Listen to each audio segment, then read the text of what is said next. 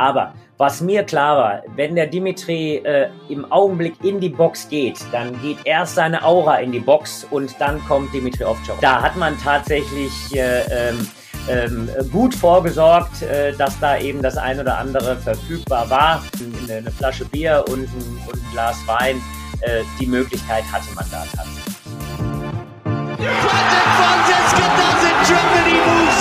Timo Boll schraubt, arbeitet an seiner eigenen Incredible turnaround from twice runner-up here, Patricia Solia. Das ist unglaublich, das kann ich nicht glauben. Ping, Pong und Brause, der Tischtennis-Podcast. Mit Richard Brause und Benedikt Probst. No, he does it again! Timo does it for the second time! Magdeburg is his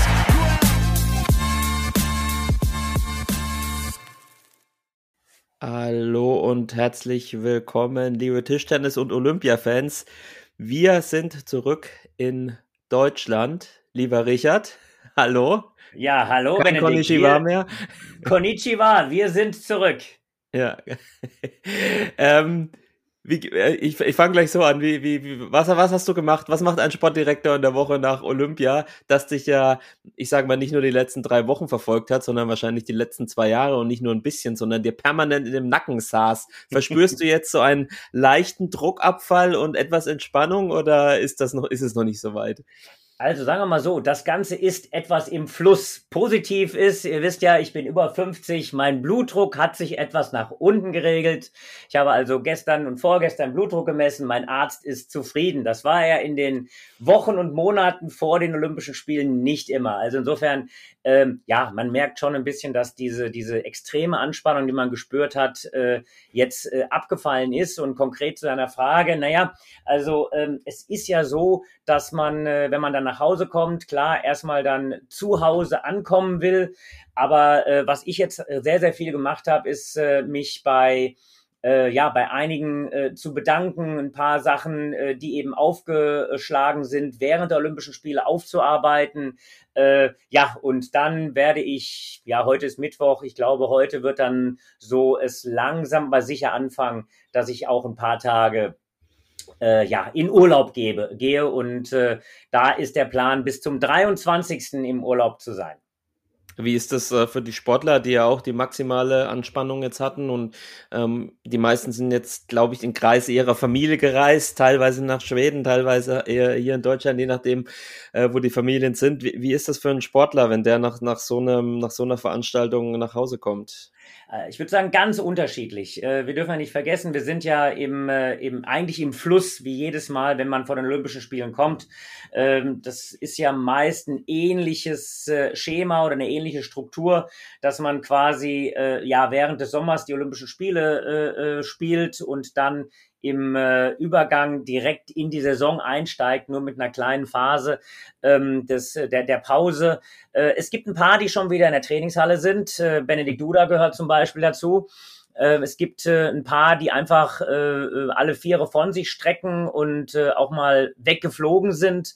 Ähm, aber äh, ich denke, äh, diese Pause ist jetzt auch nötig für den, der das so innerlich spürt, weil äh, ohne jetzt im Einzelnen vorweggreifen zu wollen, diese Olympischen Spiele haben ähm, ja auf der einen Seite Spaß gemacht äh, und ich will auch gar nicht groß äh, groß meckern oder jammern, ganz im Gegenteil. Das war äh, äh, wirklich was ganz ganz Spezielles, aber es hat tatsächlich auch unglaublich viel Substanz gekostet. Ich hab's, der Benne hat, ich glaube, der Lars hat es zu mir gesagt, am, am, am, Freitag, äh, am Tag des Finals ka kam er dann, glaube ich, sogar danach und, und meinte, der, der Benne, der hat, der hat mich gerade eben gefragt, wer am Montag mit ihm trainiert. Gut, das muss man Ja. bei Benne sagen, er hat natürlich jetzt äh, kein, keine Wettkämpfe dort gehabt, da war natürlich trotzdem auch ein stressiges äh, Programm, war immer dabei und hat, hat die Jungs eingespielt. Aber klar, der ist natürlich auch ein Arbeitstier und ähm, äh, bei ihm geht's äh, direkt weiter. Weil du es gerade ansprichst, ähm, waren denn diese Olympischen Spiele für dich nervenaufreibender als die anderen davor, in denen du, sag ich mal, als, als Sportdirektor tätig warst? Ja, also insofern, äh, sie waren vom rein sportlichen her äh, genauso nervenaufreibend, wie äh, ich das äh, 2016 in Rio erleben durfte oder eben auch als, äh, als Bundestrainer 2008 in, äh, in, in Peking. Ähm, was halt on top dazu kam, waren diese, ja, die Corona-Extras, ich will sie mal so nennen, ja, denn äh, ähm, das ist als CLO, äh, diesen Titel habe ich jetzt äh, vor ein paar Tagen abgelegt, nämlich mit äh, der Tatsache, dass ich dann meinen Fuß auf deutschem Boden gesetzt habe, bin ich als CLO dann äh, nicht mehr verfügbar gewesen. Äh, aber diese ganzen Geschichten, tägliche Tests, äh, äh, gucken, dass die äh, Corona-App eben läuft, äh, äh, gucken, welche, welche Updates gab es seitens des DOSB, äh, gucken, welche äh, Voraussetzungen sind erfüllt, äh, äh, was muss man vielleicht zusätzlich noch machen, hat jeder die Maske dabei, ich sag mal so ganz einfache Sachen. Ähm, das war on top und äh, das war tatsächlich insofern auch ein Stück weit herausfordernd, weil äh, wir da eben im, äh, im proaktiven Teil unterwegs waren. Das heißt also, äh, wir, wir wurden dann nicht notwendigerweise nochmal dran erinnert, sondern es war von vornherein so, wir haben jeden Tag diese Tests einzusammeln. Wir mussten sicherstellen, dass die eben abgegeben werden, dass die vom, vom CLO abgegeben werden, damit die eben zentral gesammelt werden zu einem gewissen Zeitpunkt. Und wenn man weiß, dass wir quasi zwei Mannschaften hatten, die auch unterschiedlich in Zeitfenstern gespielt haben, äh, das eben immer so ein bisschen abzusichern. Ich meine, das haben die Jungs und Mädels äh, wirklich auch äh, toll und sehr diszipliniert gemacht. Aber da musste man insgesamt schon so einen eigenen Rhythmus äh, finden, wie man das optimal äh, umsetzt. Und äh, ich sag mal, wir haben ja noch eine relativ kleine Mannschaft gehabt, äh, äh, aber wenn, äh, wenn ich jetzt mal schaue, was zum Beispiel äh, bei der Athlet, bei, äh, bei der Leichtathletik äh, gewesen ist, äh, wie viele Teilnehmer es da gab, äh, da hat der CLO nochmal eine höhere äh, Stufe der, der Beanspruchung gehabt. Aber das ist das, was eben on top dazu kam. Und man trägt da ja schon in gewisser Art und Weise die Verantwortung, dass das alles reibungslos läuft. Das stimmt. Und äh, am Ende muss man sagen, wir sind da, glaube ich, ganz gut durchgekommen, wenn man äh, andere Verbände von uns sieht, äh, die dann ja auch Dopingfälle hätten, hatten. Ähm, das, das lief ja ganz gut. Da haben wir wahrscheinlich ein Stück weit auch Glück gehabt. Äh, ich weiß nicht, ob ich es letztes Mal schon erzählt hat. Der, der Kollege vom ARD Hörfunk, Matthias Ajans, der auch in der letzten Folge diesen Vorspann äh, uns beigeliefert hatte, den er im Übrigen aus dem Hotelzimmer dann äh, kommentiert hat, äh, der hatte im Flugzeug auf dem Hinflug ähm, in der Nähe eines dann später positiv getesteten äh, Journalisten gesessen, was dazu geführt hatte, dass er trotz täglich äh, negativen Tests eben ja eine Woche im Hotelzimmer und dann äh, später zumindestens im IBC, im Internationalen Broadcasting Zentrum, äh, übertragen durfte, aber halt nicht in die Tischtennishalle äh, gehen durfte. Ja. Und ähm, das für ihn natürlich auch, auch nicht schön war. Und sowas hätte mir auch passieren können.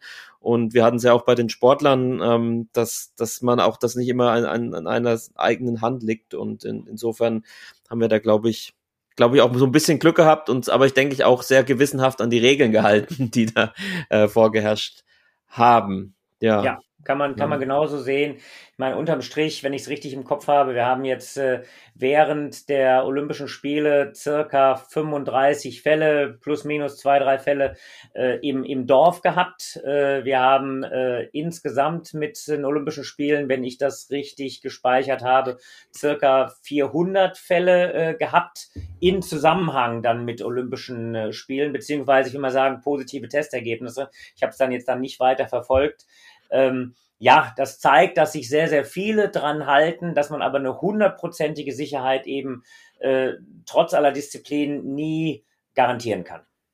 Nein, das stimmt. Aber man muss sagen, ich glaube, ähm, die, die ja, der gesamte Olympiatross und in dem Fall dann auch, auch das IOC, die können sich ein bisschen auch, auch freuen, dass das, glaube ich, ganz, ganz gut so durchgelaufen ist. Also 35 Athleten ist ja jetzt angesichts der Menge nicht so unglaublich viel. Und ich glaube, von diesen 400 waren dann auch nur die Hälfte wirklich äh, Ausländer, ausländische Journalisten oder ausländische Sportler. Genau, und der genau, Rest war dann einheimische Volunteers oder Security-Kräfte, genau. wo du natürlich davon ausgehen kannst, dass sich die wahrscheinlich den Virus nicht in einer der Sportstätten eingefangen hat, sondern dann halt irgendwo in der Öffentlichkeit. Also insofern man hatte am Anfang so ein bisschen die Befürchtung, dass das alles ein bisschen in die falsche Richtung läuft, aber dann nach, nach 16 Tagen Olympia ist das, glaube ich, alles in Anführungsstrichen glimpflich ähm, verlaufen.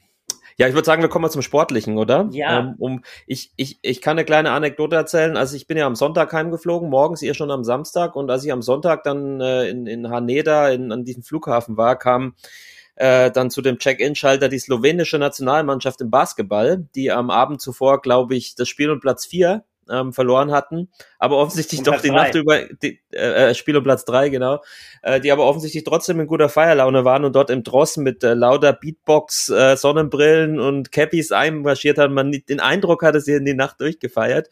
Wie war denn eure Partynacht nach dem, ja, äh, nach der gewonnenen Silbermedaille? Ja, ähm, ich, ich muss, ich muss, ich muss erstmal mich ein bisschen sammeln. Äh, ja, unterm, unterm Strich musste natürlich sagen, das waren schon äh, ein paar große Ausrufezeichen, die wir, die wir setzen konnten. Und die Silbermedaille natürlich äh, on top, äh, ja, was, was, was ganz Spezielles, ein, ein, richtig äh, äh, starkes Ergebnis. Und wir waren relativ, äh, ich würde sagen, gesittet und, und ruhig. Ähm, weil ich glaube, man hat da schon gemerkt, dass, äh, dass wir wirklich, was ich vorher schon gesagt habe, äh, ja, viel Substanz ver, ver, verloren, verloren haben. Und äh, ähm, jetzt muss man natürlich äh, es auch so in eine Relation setzen. Äh, normalerweise feierst du äh, eine Medaille äh, im, im, im ganz großen Kreis, äh, im Deutschen Haus. Ähm, das haben wir tatsächlich, ja, die Möglichkeit gab es nicht. Deswegen haben wir im kleinen Kreis äh, äh, gefeiert. Und äh, wir waren natürlich sehr, sehr spät auch erst äh, aus der Halle da. Also wir waren, ich glaube, um, um, um eins oder halb zwei erst wieder, erst wieder zurück. Und dann haben wir natürlich auch nochmal uns zwei Stunden zusammengesetzt. Ähm, und einfach ein, ein, ein, Bier oder Glas Wein äh, haben wir dann auch schon getrunken gemeinsam. Ähm, aber es war tatsächlich nicht so, dass, äh, dass du äh, gefeiert hast äh, in, in, in, in der Truppe, bis der Arzt kam. Äh, ich glaube, die, diese, diese Freude und diese, diese Silbermedaille, die du gewonnen hast, das musste erstmal so ein bisschen ja von allen realisiert werden. Und es war so eine, ich will es mal so sagen, äh, ein bisschen mehr so ein, so ein stiller Stolz äh, in jedem vorhanden auf das, was da in den letzten Tagen mit hin zur Silbermedaille ja geleistet worden ist. Wo bekommt man im Olympischen Dorf dann noch ein Glas Wein oder ein Bier? Hat das der DOSB dann alles in seinem Kühlschrank Ja, oder da hat man- da Getränkeautomaten wie überall in Japan? Ja, also es, nee, es gibt tatsächlich keine Automaten. da hat man tatsächlich äh, ähm, ähm, gut vorgesorgt, äh, dass da eben das ein oder andere verfügbar war. Äh, also eine, eine, eine Flasche Bier und ein, und ein Glas Wein. Äh, die Möglichkeit hatte man da tatsächlich. ähm, wir hatten nach dem Einzeljahr das letzte Mal einen kleinen Podcast aufgenommen und hatten da so ein bisschen von dem Rollercoaster gesprochen, von der Achterbahnfahrt. Und man muss ja eigentlich sagen, es ging dann ähm, im Team genauso weiter, oder? Also ich äh, vor allem dann hinten raus in den letzten Ja. Spielen. Ja. Äh, lass uns mal mit den, lass uns mal mit den Männern anfangen, weil wir da jetzt äh, auch auch schon waren. Es war irgendwie eine geschlossene Teamleistung. Also auf Dima war Verlass, vor allem in den entscheidenden Spielen im Viertel- und Halbfinale. Ähm, Timo hatte bis ins Finale eine weiße Weste. Ähm, Im Doppel haben sie, wie gesagt, auch erst im Finale verloren. Und äh, ja, der Patrick war in seinen beiden Einzeln natürlich der krasse Außenseiter und zweimal trotzdem richtig gute ähm, Spiele abgeliefert. Ähm, lass doch mal diesen Mannschaftswettbewerb der Herren so ein bisschen Revue passieren. Was für dich da die Knackpunkte waren, vielleicht das, das, das Besondere und warum wir vielleicht im Finale dann ähm, im, am Ende wieder, ja, naja, keine Chance ist zu hart, aber trotzdem wieder gratulieren mussten den Chinesen. Also ich will mal, ich will mal den Bogen so beginnen zu spannen, äh, dass wir natürlich am Anfang äh, sehr gespannt waren, welche Auslosung bekommt man. Und äh, ähm, wir haben ja immer äh, auf der einen Seite an unsere eigene Stärke geglaubt, aber auf der anderen Seite ist es natürlich vor allem im Übergang von vom Einzel zum Mannschaftswettbewerb ähm, hat man natürlich sich manchmal auch gewünscht, naja, vielleicht äh, kriegt man zum, zum Start äh, einen Gegner, äh, der vielleicht so ein bisschen einfacher ist, weil man eben einfach auch, als diese Auslosung äh, es äh, herauskam, äh, man natürlich immer schon auch mit den Erfahrungen von 2016 oder von 2012 weiß, dass bei den Olympischen Turnieren es immer ganz schwierig ist, diesen Übergang vom Einzel zur Mannschaft in Ruhe hinzubekommen. Gibt es dann einen Tag Pause? Gab es keine Pause? Wann spielt wer wo? Und wenn man natürlich einen, ich sag mal, einen Auftaktgegner hat, der ein bisschen einfacher ist, dann, dann hat man äh, insgesamt ja ähm, so ein bisschen mehr Ruhe. Äh, das war ja von vornherein äh, ausgeschlossen, weil wir mit äh, Portugal einen sehr, sehr starken Gegner gleich in der ersten Runde zugelost bekommen haben. Aber im Nachgang haben wir uns gesagt, wer weiß, wofür es gut war. Denn wir hatten die Kraft, wir hatten die mentale Stärke und wir hatten die Power, äh, um insgesamt gleich von Anfang an hellwach zu sein. Und wir haben äh, eigentlich die, den, den Grundstock, man muss ihn natürlich auch in dem K.O.-System im ersten Spiel legen. Ist schwer, wenn man äh, das nicht im ersten Spiel macht, dann gibt's nämlich kein zweites mehr. Aber der Auftritt äh, unserer Herren in diesem ersten Spiel, der hat schon ein Ausrufezeichen gesetzt. Also 3-0, 9-0, ähm, mit dem allerersten Satz im Doppel mit 10-3 Rückstand das Ding noch zu drehen und dann so aufzutrumpfen, das war echt stark und das war wie so eine, ja, nochmal so eine Initialzündlung. Äh, wir sind da, wir wollen was und wir wollen wirklich äh, äh, nicht nur hier spielen, wir wollen um alles spielen, was möglich ist. Und äh, ich glaube, das war tatsächlich so ein, ein entscheidendes Spiel, dass sich jeder seiner seiner eigenen Stärke äh, äh irgendwo bewusst gewesen ist. Ähm, wir haben gewusst, äh, das Doppel Apollonia Freitas ist ein starkes Doppel. Wir haben gewusst, Markus Freitas ist ein super starker Spieler, der äh, zuletzt bei den Europameisterschaften gegen Dimitri auch äh, ganz ein enges Match gemacht hat. Und wir haben gewusst, dass auch ein Apollonia das letzte, letzte Mal gegen, gegen Timo gewonnen hat.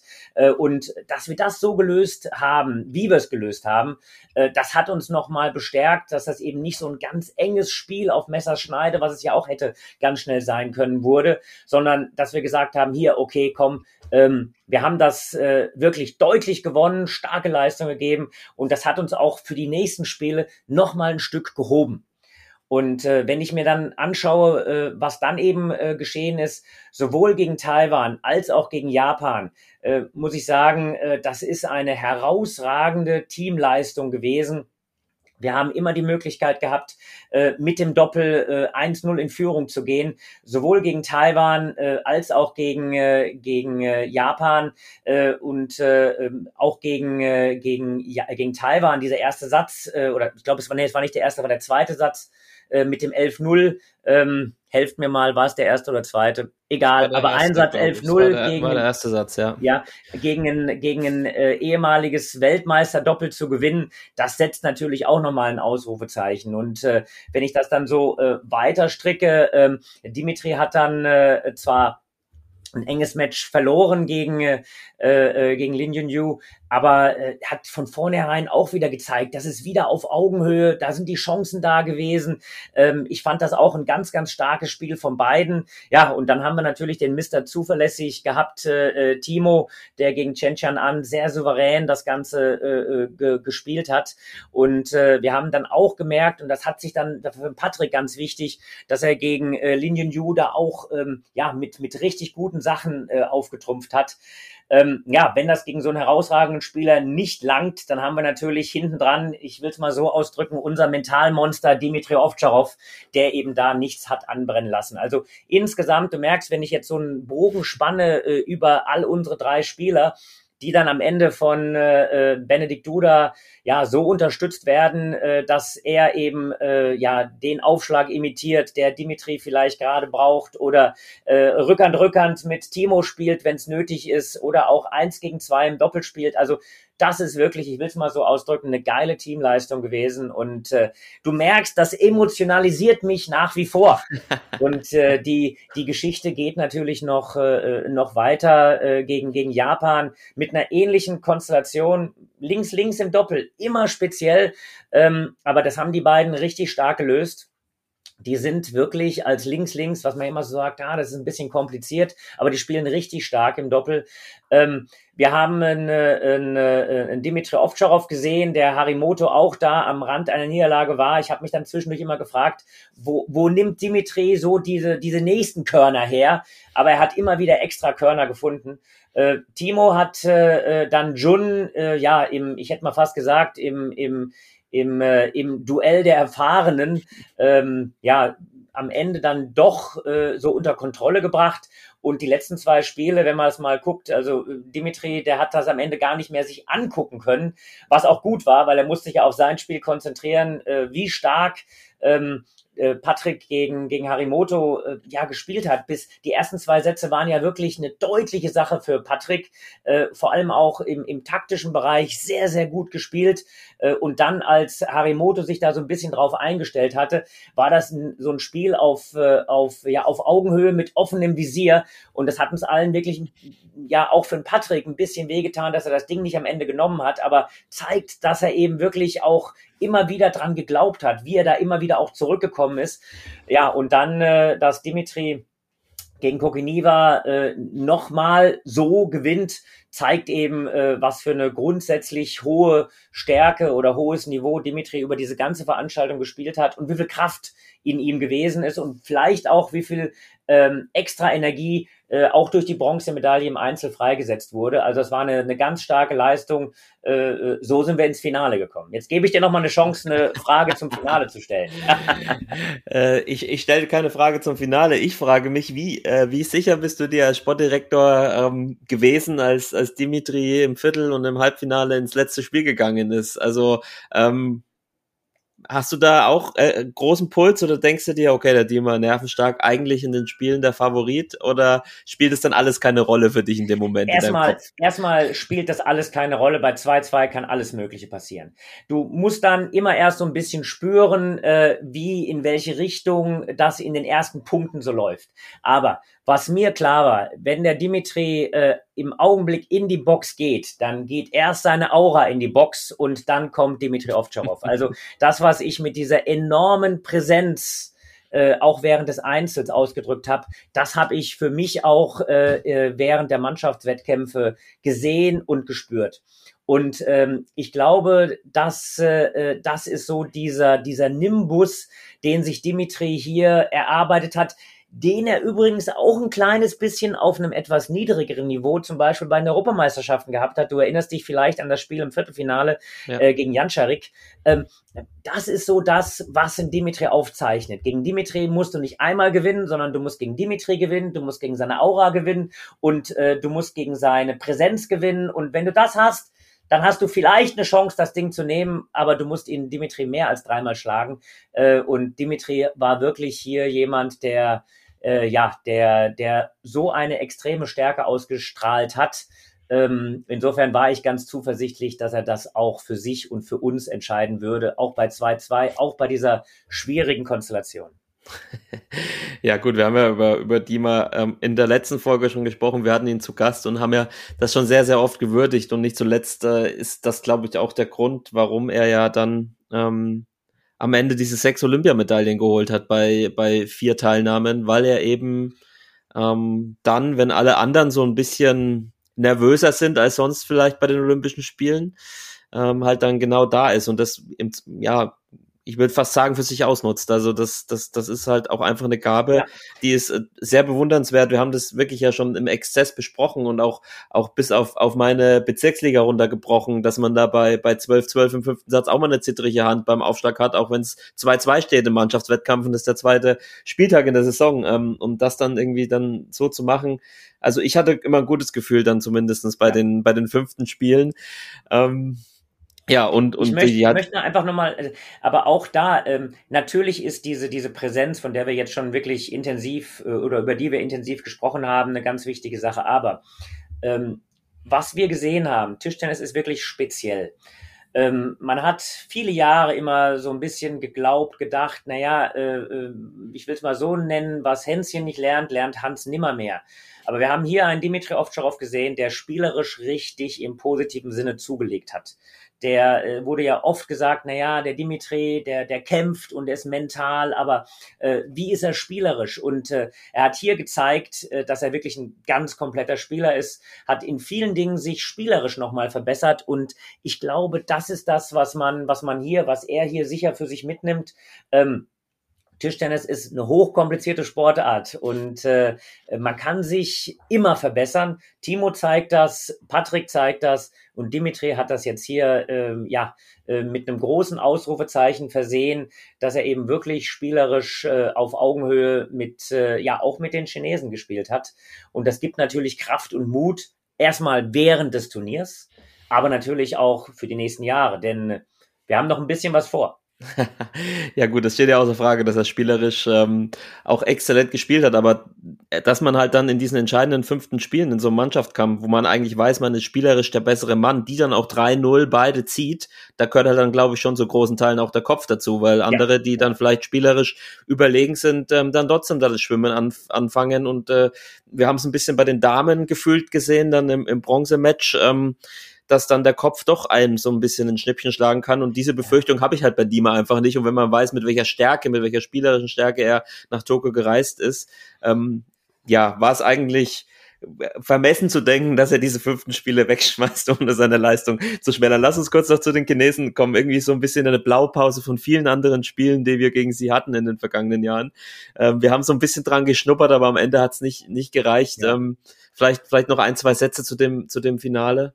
Ja, also ich muss sagen, was, äh, wo die Chinesen einfach die Grundlage gelegt haben, ist im Doppel, die äh, haben äh, mit Xuxin und Marlong aber auch da ein Zeichen, äh, wie sehr sie Marlong vertraut haben, wie sehr das der Leader ist. Ähm, Marlong hat aus meiner Sicht in diesem, in diesem Doppel äh, genauso wie über, ja, 99,9 Prozent der gesamten Olympischen Spiele sich als, äh, ich will es ganz positiv mit tiefem Respekt ausdrücken, als, als der Drache, äh, der eben auch in ganz schwierigen Situationen sein allerbestes Tischtennis spielt. Und das hat er ja tatsächlich nicht nur gegen Dimitri in diesem Match äh, äh im Halbfinale, aber auch eben jetzt hier äh, im Finale gezeigt, Sie haben ihn äh, in, ins Doppel genommen, weil sie wussten, dass das Doppel möglicherweise schon richtungsweisend ist. Und äh, da muss ich sagen, haben sie ein erstes großes Ausrufezeichen gesetzt. Ganz stark, was, äh, was Marlon da gespielt hat. Und da haben sie uns ein Stück weit überrollt. Wir hatten vielleicht noch mal eine ganz kleine Chance, äh, so ein Stück weit, äh, ähm, ja, das Spiel, ich sag mal, offener zu gestalten. Äh, mit Dimitri gegen Van Sendong, da waren unmenschliche Ballwechsel dabei wieder, also wieder auf einem ähnlich hohen Niveau wie die ganze Zeit, dass Dimitri dort gespielt hat. Und äh, muss sagen, dass unter Druck ähm, äh, auch Fansedong und auch Malong später gegen, äh, gegen Timo. Timo hat ja dann sich auch in dieses, ich sag mal, in, in, in so ein bisschen einen Flow gespielt, äh, nachdem er ein paar Matchbälle äh, eben abgewehrt hat. Da waren wirklich ganz große Ballwechsel dabei, aber auch da ist dann Malong äh, einfach äh, mit einer unheimlichen Stärke weiter vorangegangen. Und deswegen, äh, wir haben, glaube ich, wirklich die Chinesen probiert herauszufordern, auch in diesem Finale. Aber unterm Strich muss man einfach sagen, Hut ab, Jungs, ihr habt äh, unsere Herausforderung sehr gut standgehalten und ihr habt das unterm Strich verdient gewonnen. Ähm, das sind die besten Spieler, das muss man so ehrlich sagen. Und wir werden es trotzdem weiter probieren. und ähm, man, man, muss ja sagen, äh, ich weiß nicht, inwieweit du da auch Rückmeldung bekommen hast. Tischtennis war mal wieder ein Highlight der Olympischen Spiele ähm, und auch ich wurde von vielen Leuten, die mit Tischtennis gar nichts zu tun haben, angesprochen. Ähm, insbesondere natürlich über Dimas Auftritte im Einzel, aber dann auch das Halbfinale gegen Japan, was sehr viele Menschen hier offensichtlich gesehen haben und begeistert mitgefiebert äh, haben. Äh, was ist da zu dir durchgedrungen über ja dies, die Auswirkungen äh, oder die Wirkung von Tischtennis äh, in, in Deutschland während der Olympischen also ganz, Spiele? ganz genau so, wenn man wenn man sieht, natürlich äh, äh, sind wir öfter auch schon bei Olympischen Spielen im Fokus gewesen, aber jetzt äh, haben wir wirklich ein paar Ausrufezeichen gesetzt. Wenn, äh, wenn ich jetzt so den ähm, die, die so ein paar äh, äh, Fotostrecken oder, oder so ein Best-of äh, mir mal anschaue, da ist Tischtennis immer in den verschiedensten Sachen dabei. Äh, egal, ob das jetzt die Ballwechsel von äh, äh Dimitri gegen, äh, gegen Marlong sind äh, äh, oder ob das äh, äh, von Timo gegen Marlong oder von äh, Dimitri gegen Fansedong. Also wir haben viele, viele äh, dieser Momente, äh, wo Tischtennis dann richtig in die Top 3 gegangen ist von den größten Momenten der Olympischen Spielen. Und äh, das ist schon ein Ausrufezeichen. Ich glaube, da haben wir ähm, noch mal einen Schritt mehr gemacht, als das sonst bei Olympischen Spielen üblich ist. Ja, und das liegt nicht zuletzt, glaube ich, auch daran, dass wir wie keine zweite Sportart bei diesen Olympischen Spielen das Drama transportiert haben, so ja. eigentlich gefühlt allen Wettbewerben, angefangen vom, vom Mixed ähm, bis, bis über die Einzelkonkurrenzen und dann auch in, in Team und viel Drama. Lass uns da nochmal kurz drüber reden. Hatten wir dann auch leider bei unseren Mädels, ähm, ja. die sich ja wirklich ähm, sehr, sehr, sehr gut in diesem Spiel um Platz drei, was man ja fairerweise sagen muss, eigentlich das Maximum war, was man rausholen konnte mit China als Halbfinalgegner gespielt hatten, gerade im Viertelfinale mit einem, mit einem auch nervenstarken ähm, Sieg gegen Südkorea und auch spielerisch äh, einer, einer sehr guten Leistung. Und dann ja im Spiel um Platz drei, wo man so ein bisschen dachte, okay, Hongkong, da sind wir mindestens auf Augenhöhe, wenn nicht sogar ein bisschen drüber. Und dann gewinnen wir noch das Doppel am Anfang. Ja. Da war, ich glaube, du auch ein bisschen und ich auch schon so ein bisschen nicht siegessicher, aber haben wir gedacht, okay, das läuft in die richtige Richtung. Die Ski hat am Ende gesagt, ich habe im Doppel schon gemerkt, dass die, dass die Mädels total nervös sind. War es dann auch wirklich eine, eine Kopfsache, dass, dass leider, leider diese Medaille Ja, nicht also gekommen ich, ist. Ich, ich weiß nicht, ob es am Ende tatsächlich eine Kopfsache alleine war. Ähm, das hat so eine, so eine, äh, so eine Entwicklung genommen, ähm, wo man dann vielleicht sagt, na ja, die, die erste Krisensituation in diesem Hongkong-Spiel haben wir im positiven Sinne gemeistert. Also Patty und Nana haben super äh, gespielt, haben dieses Doppel gewonnen.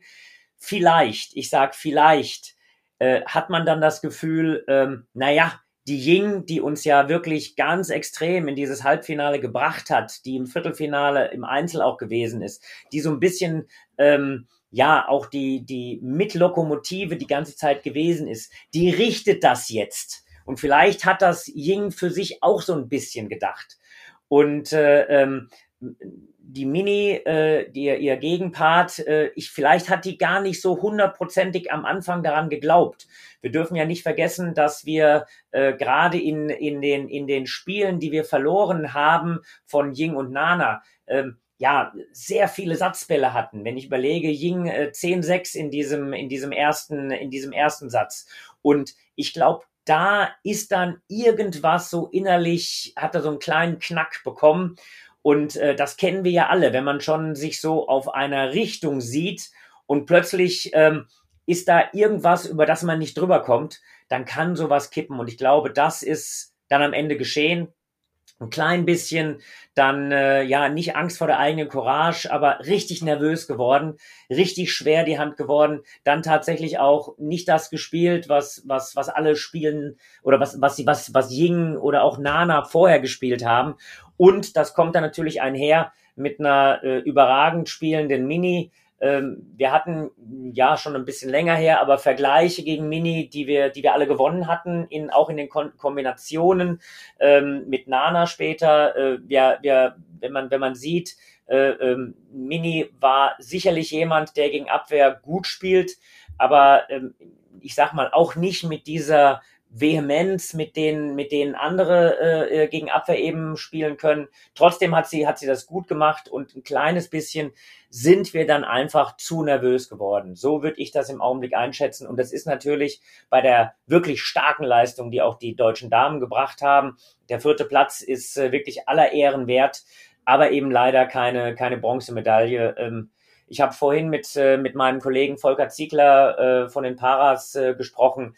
Äh, dort ist es tatsächlich in diesem Jahr so, dass äh, es äh, nicht mehr das Ausspielen um die Bronzemedaillen beziehungsweise Platz drei und Platz vier äh, gemacht wird in den in den bei den Olympischen Spielen in den Zweikampfsportarten ist das ja auch so ein bisschen anders oder beim Boxen gibt's dann auch zwei Bronzemedaille ja ich sag mal unsere Damen hätten sich die Bronzemedaille sicher auch verdient gehabt Hm, das stimmt. Ich denke, die Frage, wie bitter das ist, die braucht man äh, nicht zu stellen, aber ich denke jetzt mal so ein bisschen an Patty, die hat irgendwie schon einiges einstecken müssen bei den Ja. Olympischen Spielen. Äh, hätte quasi, es hatte nicht viel gefehlt, dann wäre sie mit zwei Medaillen nach Hause gegangen. genau. Ähm, wie, wie packt man dann sowas weg als Sportler? Ja, also ich glaube, das ist schon eine Herausforderung, die einfach ein paar Tage braucht. Unterm Strich äh, äh, muss man sich äh, äh, versuchen, auch so schwer es insgesamt ist, das ist natürlich auch so eine emotionale äh, Geschichte dabei. Man muss sich versuchen, in den, äh, ins Auge oder in, ins Gedächtnis zu rufen, äh, wie stark man insgesamt gespielt hat, ähm, wie stark der Auftritt äh, gegen, äh, gegen Petty war, äh, äh, oder beziehungsweise von Petty und Franz war in diesem Mixdoppel, wie eng sie an der Medaille dran waren.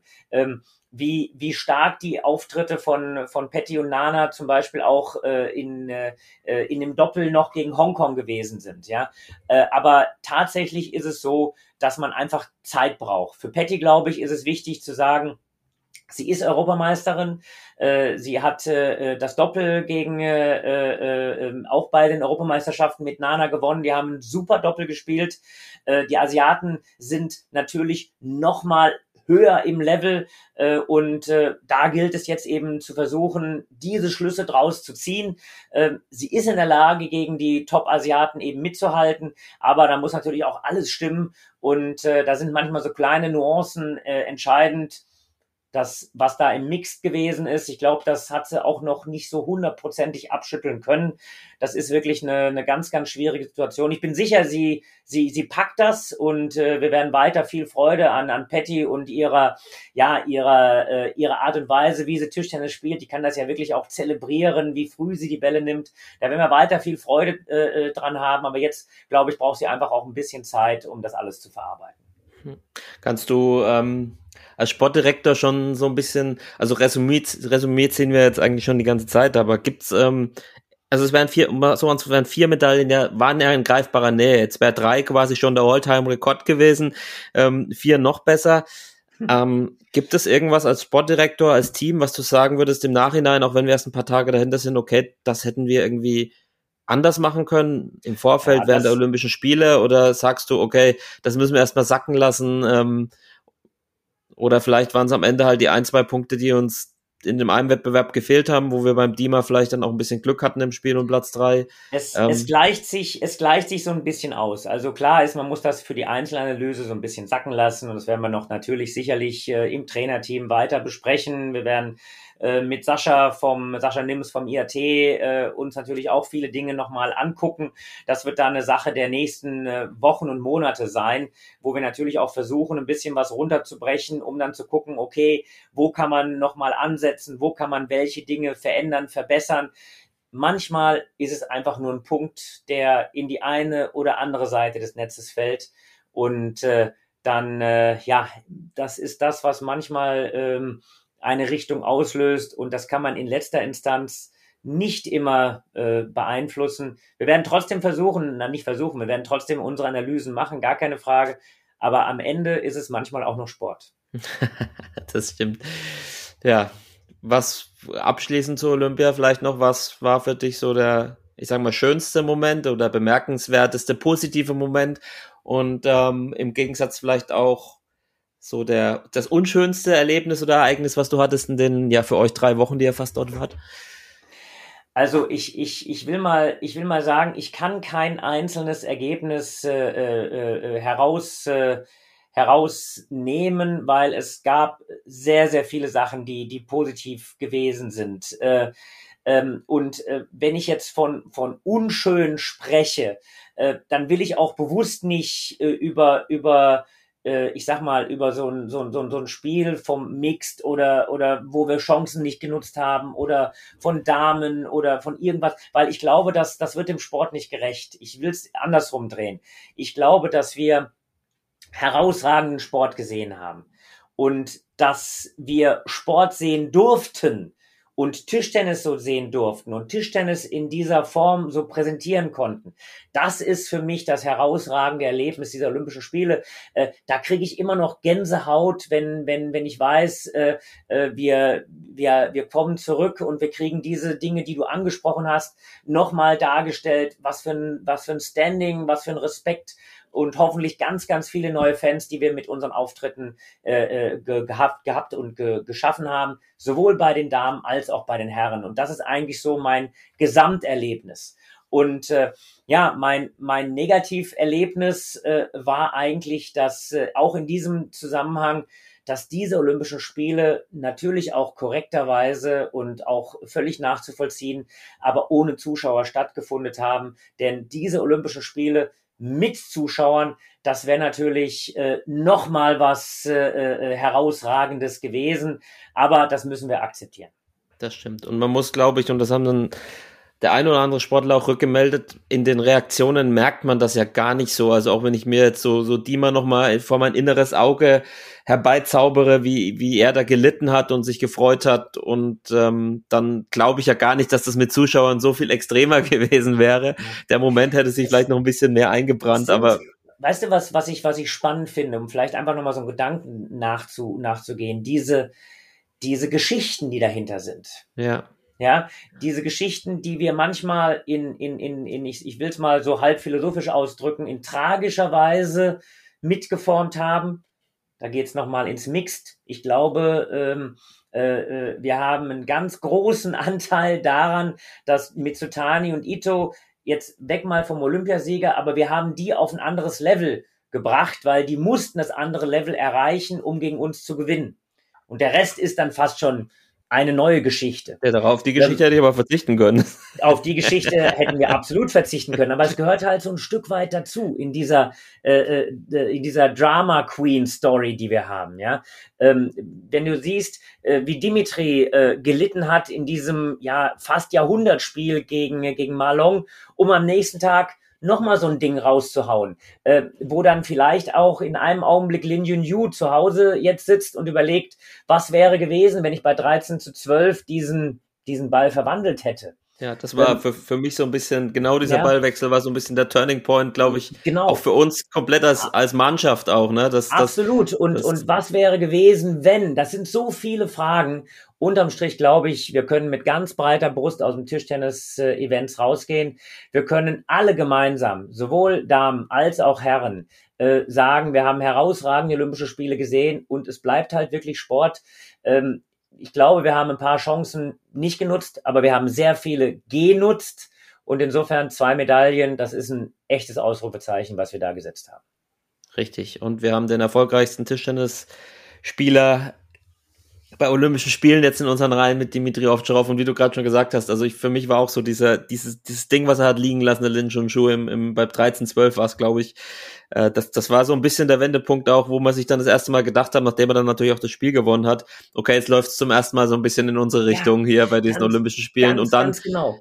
Weil, weißt du, wir haben, das, man hat ja so ein, so ein als, als Betreuer, als Trainer, als Sportdirektor oder auch, auch, auch du, hat man ja so, ein- so ein Gefühl. Und manchmal denkt man, äh, hey, äh, das fängt gut an und nimmt so, ein, so eine Eigendynamik, ja. Und manchmal hat man das Gefühl, hey, äh, mein Gott, da lässt man das liegen und dann der nächste stolpert über, äh, äh, über, keine Ahnung, über eine Umrandung und der nächste ist verletzt und dann kommst du aus so einer Nummer nicht raus. Aber da war wirklich, ich sag mal, alles drin. Und es ist mehrmals in alle Richtungen gekippt, ähm, mit einem unterm Strich trotzdem herausragenden Resultat.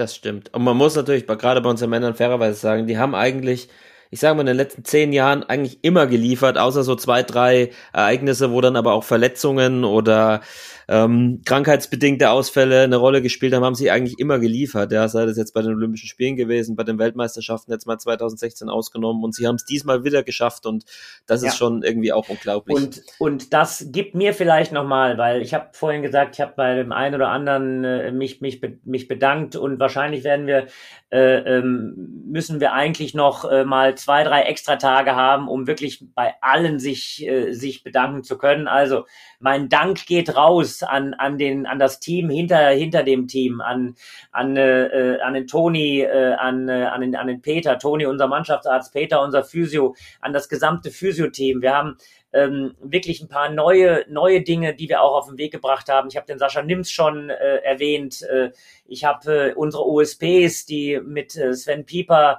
Volker Lauer, Werner Schäfer, Eberhard Nixdorf, also äh, Ralf Färber, unser Athletiktrainer. Da sind wirklich so viele Leute, die mit uns mitgelitten, mitgefiebert haben, ähm, äh, an unser ganzes Trainerteam nochmal. Also insofern, da sind viele Dinge, die eben ineinander gegriffen haben, um am Ende, ja, so ein schönes, vollständiges Puzzle zu liefern. Und deswegen nochmal ein ganz, ganz großes Dankeschön. Ich habe gerade keinen Hut auf, aber sonst würde ich den Hut jetzt lüften und sagen, Hut ab vor all denen, die so stark und unterstützt haben und mitgeholfen haben. Ja, über und, und das Jahr ist ja noch nicht vorbei, lieber Richard. Du kannst dich jetzt kurz zurücklegen, du musst aber zurücklehnen, du musst aber noch eine, eine Europameisterschaft besuchen, noch eine Weltmeisterschaft besuchen.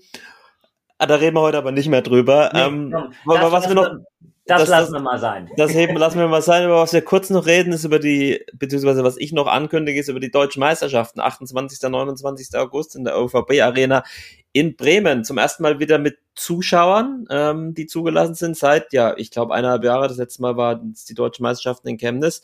Chemnitz, also alle, die, ja, Bock haben auf Live-Tischtennis und da unter enormen Entzugs, äh, zu, ach Gott, ich, Olympia hat auch mein Sprachvermögen stark beeinflusst, beeinflusst. Also wer unter enormen Entzugserscheinungen ähm, von Tischtennis leidet, dem sei, seien die deutschen Meisterschaften in Bremen empfohlen. Ähm, 28. und 29. August, das ist das nächste Wochenende in zwei Wochen. Äh, alle Infos unter www.tt-dm.de. Und ähm, ja, lieber Richard, du bist mir noch einen Cliffhanger schuldig, den du letztes Mal nicht beantworten wolltest, nämlich an dem Morgen der Hallenschließung vor dem Spiel um Platz drei, als Benedikt Duda den Schläger von Dimitri Ovtcharov in der Trainingshalle in Nakano einspielte. Was hat es damit auf sich? Ja, es ist, es ist tatsächlich so, dass der Dimitri eben immer, ähm, ich sag mal, äh, vorher, vor den großen Events seinen, seinen Schläger etwas oder seine Belege äh, einspielen äh, lassen möchte. Und äh, es ist einfach auch, das war eine der Sachen, die uns äh, ein bisschen ja unglücklich aufgestoßen sind, ähm, das äh, Hanada Gymnasium, nachdem das Tokyo Gymnasium für uns an diesem Vormittag, ich kann es eigentlich immer noch nicht glauben, äh, geschlossen hatte. Ähm, aber Benedikt gesagt hat, okay, ich muss trainieren, da geht kein Weg dran vorbei. Und hat Dimitri gesagt, okay, ich spare mir jetzt ein klein wenig die Energie äh, und äh, kannst du ein bisschen meinen Schläger einspielen? Das hat der Benedikt gemacht. Deswegen, also der Benedikt war wirklich da, Hans Dampf in allen Gassen bis hin zum Schläger einspielen. Und ich will mal sagen, hat er gut gemacht. das hat er richtig gut gemacht, genau. Ja, lieber Richard, ähm, das war's dann von unserer Tokio-Spezialreihe. Wir schauen mal, wann wir das nächste Mal wieder einen regulären Podcast auf die Reihe bekommen. Ich glaube, wir müssen uns auch mal ein bisschen bisschen sammeln. Vielleicht können wir besagten Beneduda ja mal für unseren Podcast gewinnen. Er hätte sich auf jeden Fall verdient, sofern der Besuch hier eine Belohnung ist. Ähm, ansonsten, ja, schreibt uns, äh, vielleicht habt ihr ja auch noch einen besonderen Gästewunsch, äh, podcast.tischtennis.de. Und wir atmen erstmal tief durch nach diesen drei Wochen. Ihr hoffentlich auch. Ich hoffe, unsere, unsere Mannschaften haben euch viel Freude bereitet. Und ja, in diesem Sinne, ähm, ein paar schöne Sommertage, würde ich noch sagen. Ja, und dem schließe ich mich an. Ein paar schöne Sommertage und hoffen wir, dass Tischtennis in der, ja, in der jetzt äh, zweiten Jahreshälfte weiter richtig durchstartet und wir auch eine komplette Runde sehen. Das würde ich mir sehr wünschen mit ganz, ganz, ganz viel Tischtennis. Das war doch ein gutes Schlusswort in diesem Sinne. Ciao, ciao, bis zum nächsten Mal. Ciao.